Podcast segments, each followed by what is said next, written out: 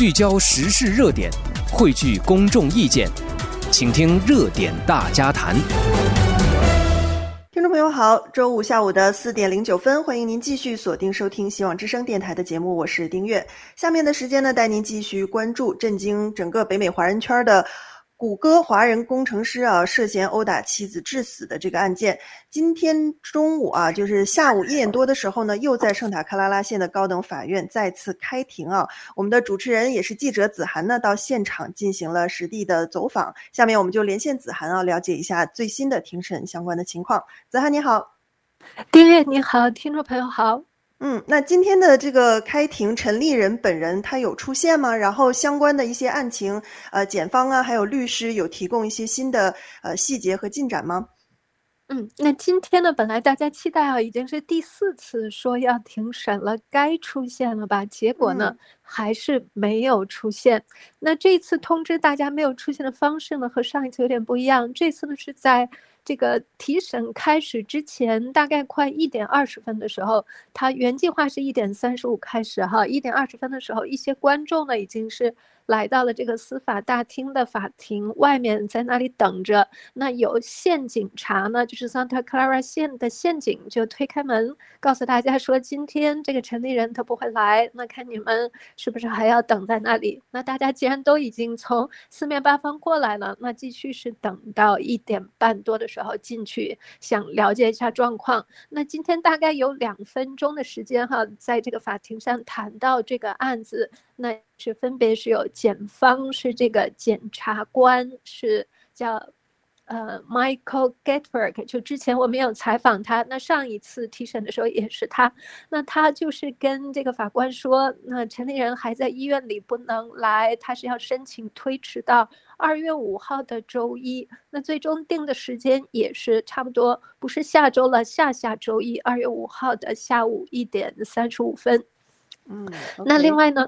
嗯，律师呢是跟法官说的大意呢是说，呃，律师说他和检察官碰过了，他们的意见一致，就是要推迟。那他说他自己呢，呃，也跟法庭说明了，说他以前呢是没有办法和这个陈立人见面的，但是差不多在一个小时之前，他拿到了一个许可，那下一步至少他是可以和陈立人接触了。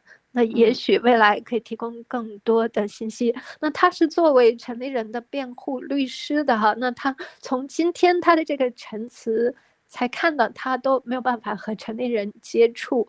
那这个是在法庭上的一个基本的状况。了解，哎，可是这个案情，我觉得最大的疑点是为什么这个当事人哈，这个嫌疑人总也不出现啊？对于这一点，庭上有做出解释吗？嗯，对这一点，那那就是在这个法庭的这个交互结束之后呢，我们在外面哈也都采访了一下这个副检察官 Michael Gatberg。我们先听一点录音好了。Heartbreaking case. Liren Chen took a vow to cherish and protect his wife. She loved and trusted him, and he beat her to death.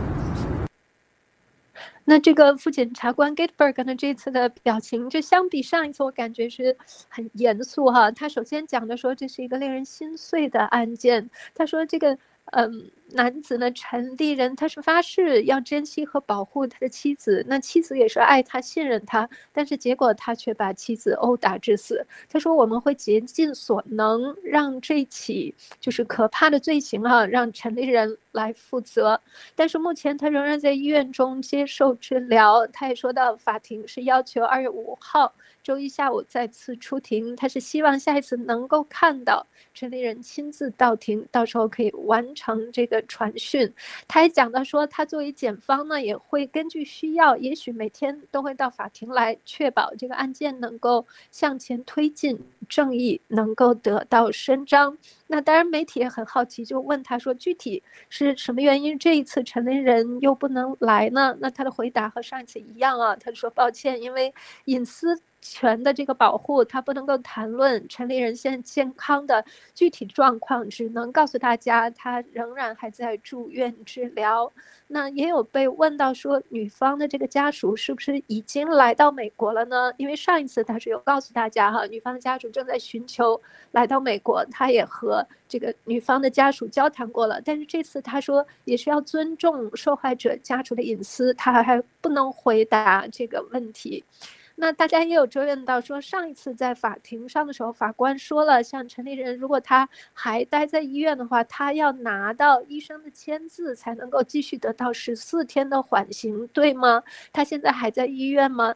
那这个副检察官给直接回答是，他还在医院，跳过了上一个问题，所以上一个问题不知道他是不是拿到许可了，还是并没有拿到许可就继续还留在医院。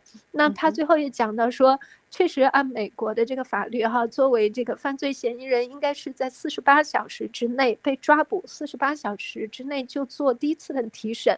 那他说，他们也确实是按要求，在上周四的时候就是要打算做第一次传讯的，但是没有，嗯，一直是推迟到了现在嘛。但是他说他们会尽快回来吧，就是频繁的在和法庭在交互。那最后也是跟大家确认，二月五号再来。嗯，OK，呃，所以听子涵在现场的这些采访和庭上所提供的消息，确实也非常的有限啊。呃，那么至于就是说关于更多案情的情况，恐怕我们也只能再留到二月五号的时候再继续关注了啊。那上一次开庭，我记得是因为这个事情是引发了华人社区的高度关注啊，有不少华人就跑到现场去聆听这个开庭的情况了啊。那今天是怎么样的状况？去的人多吗？嗯，今天差不多和上次来的差不多十来个华人。那我看了一下，可能有四五个是上次来过的，还有几个是新面孔。那我也试图和他们交谈，有的人也是愿意接受采访。那也和大家分享一下他们就是为什么过来，他们是怎么想的哈。那我们可以先听一对是父女俩一起来的，就是高先生和他的女儿，先来听一下录音。以我们分析，可能就是。瞬间的，呃，不是说他蓄谋已久要杀人啊，我认为他可能就是，呃，一时的冲动，但是但是这都是我的猜想，但是我得实际了解一下情况，因为网上有各种各各种各样的传说呀，因为我的同学呀、同事好多在清清华大学当老师，他们也是说到这个情况，我说我正好来看一看。就是主要是觉得挺震惊的嘛，都是周围感觉都差不多大的这些同学啊什么的，然后就想过来看看到底是为什么，有点觉得挺奇怪的，为什么会发生这样的事情。这个高先生的女儿，她也是做高科技的，然后她老公哈、恰巧也是在这个谷歌公司。那我也有有问到，他说，那谷歌公司员工内部有没有讨论这个案子呢？他说，据他了解，内部哈、并没有太多的讨论，大家都挺忙的，他们也就是一般在家里聊一聊，在外面好像他没太听到啊关于这个案子。那这个爸爸呢，他是说到他自己明天要回中国了，他说在群里啊，好多人也是。在猜，在问是怎么回事儿，所以他今天也是特别跑到这个提审这儿，想来了解一下情况。嗯，对，听起来这位高先生似乎也是清华的校友啊。他说他的同学什么的，啊、对，对，对，对啊，都是清华的。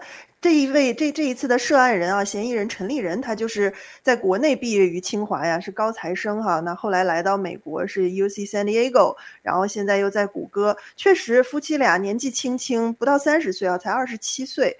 就发生这样的悲剧，我觉得更多的人就像父女俩谈到的，是很震惊啊，想了解为什么。那其他在场的这个观众又有什么样的感想呢？嗯，那我们再来听一对年轻的华人夫妻 Heather 和他先生他们的感想。就是好奇，想知道他的这个动机是什么，还有这个更多的一些细节。对，也是希望这个正义能得到伸张。对。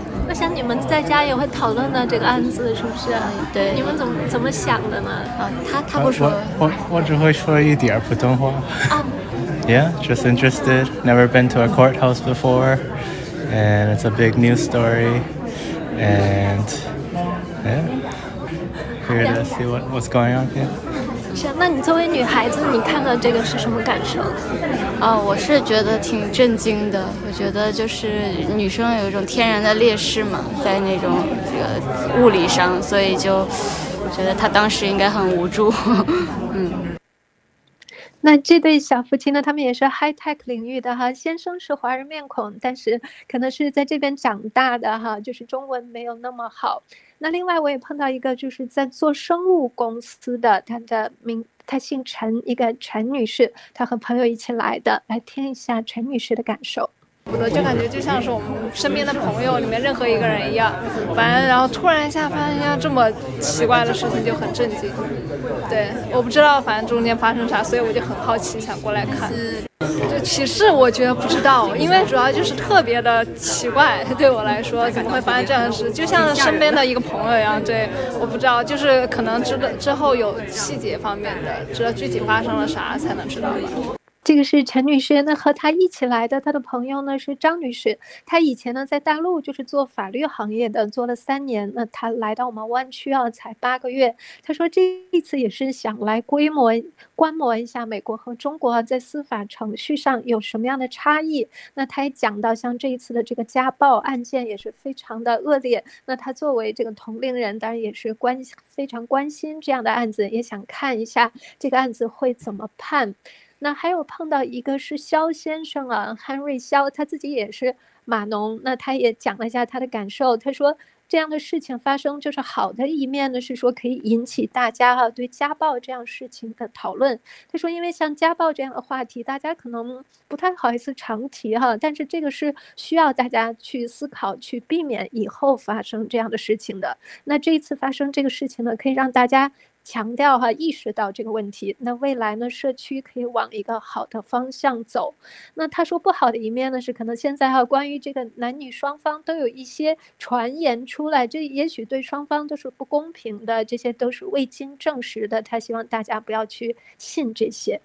嗯，确实哈，就是这个案件背后引发了人们高度就是对于家暴案的这个讨论和关注哈。可能有很多呃家暴案案的受害者啊，不不一定是非得是女生，也有可能是男生哈。那么遇到这种情况的时候，该怎么样自救？通过法律的渠道来保护自己哈。那其实稍稍后啊，丁月已经啊请来了一位专业的律师哈，也会就这个案件啊，包括家暴案怎么样这个保护自己呢，给各位听众朋友进行更深入的探。探讨哈，好，那呃，刚才谈到的都是庭上的啊，这一些观摩的华人，我我听下来感觉都是大家觉得震惊，或者是觉得匪夷所思哈，为什么啊这样有才华的年轻人哈，前途也无量的？到底是什么样的这个家庭问题、情感问题，还是精神问题？就是怎么会出现这样的一个悲剧哈？那很多人也会对这个嫌疑人本人陈立人产生好奇哈，他到底又是一个什么样的人呢？对于这方面，子涵也做了一些采访，是不是？嗯，那我们也是挖掘到了一个和陈立人一起打球的球友哈，他是愿意做一点分享。他自己是一个八零后台湾人，那他是去年四月才搬到湾区，那曾经呢是和陈立人一起打排球。他说他们的爱好呢都是打排球。那他观察到的呢，一个是陈立人的球技特别好，而且是长得很高，所以也是引起了他的注意。那他们也聊过，他感觉陈立人以前哈就是校队的，所以。技术非常好，那他也讲到城里人给他的印象呢，是说这个，嗯，非常有礼貌，非常客气。他也举例说，打球的时候，如果有人不小心失误了，如果是同队的队友，他不会不耐烦，会鼓励你说没关系，再来吧，再来打起来。那如果他们打得特别好哈，得了一个很重要的比分儿。陈立人呢也不会有很大的情绪起伏，不会说哇好棒或者 yes，他就是表现的比较平淡，所以他感觉呢这个城里人是不是太善交际，他话不多，不善于表达那种。那他也由此就是推断哈、啊，就他自己的一个猜想，就是说他觉得可能像这样性格的人，也许是碰到压力很大或者是在气头上的时候呢，可能就会一时丧失理智。但是等他恢复理智的时候，可能那个时候就发现一切太晚了。那这个是一个工程师哈、啊，愿意这个匿名跟我们分享一下。嗯，OK，好，谢谢啊哈。呃，确实，这个 不是有句老话讲吗？冲动是魔鬼哈。有的时候那一瞬间做出来的事情是让人可以说是抱憾终身的。那么这个案件到底是不是冲动啊？有什么样的作案动机和案情呢？那么就有待于我们在持续的为大家关注和报道了啊。相信确实非常多的华人朋友都在关心哈。你看，除了是在这么忙的情况下哈，硅谷的 high tech 的这些呃 professional 他们都跑到现场去听了哈。我想有。更多是坐在家里或者在网络上关注的，那大家也可以持续锁定收听我们希望之声电台的节目，还有 Twitter 以及官网啊。那么我们都会有一些同步的相关的采访和报道的更新。好，非常谢谢子涵今天到现场，那后续也请您帮我们继续继续进行跟进，好吗？嗯，好的，谢谢。嗯，那各位听众朋友，我们稍微先休息一下，等会儿回来会请来专业律师哈，继续就这个谷歌杀妻案的案情带给您相关的分析。我们马上回来。